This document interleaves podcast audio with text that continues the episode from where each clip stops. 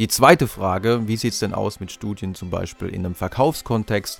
Die zweite Frage kann beantwortet werden mit der folgenden Studie von Fennis und Kollegen aus dem Jahr 2004, publiziert im renommierten Journal of Consumer Psychology.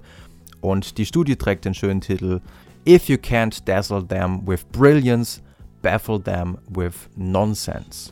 Also zu Deutsch, wenn du sie nicht mit Brillanz blenden kannst, dann verwirr sie wenigstens mit Nonsens.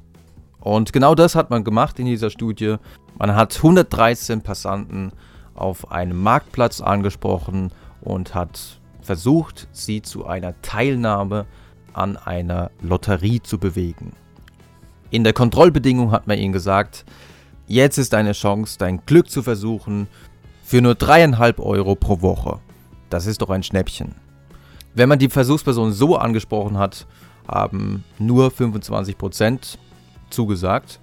Während, wenn man sie verwirrt hat, indem man eben wieder gesagt hat, jetzt ist deine Chance, äh, dein Glück zu versuchen, für nur 350 Cent pro Woche. Also gleiches Schema wie in der Studie zuvor. Man nennt einfach nicht die normale Summe, man würde sagen 3,50 Euro. Nein, man spricht eben von 350 Cent. Und während die andere Person noch darüber nachdenkt, hä, wie 350 Cent, und sagt man im nächsten Moment, das sind dreieinhalb Euro, das ist doch ein Schnäppchen.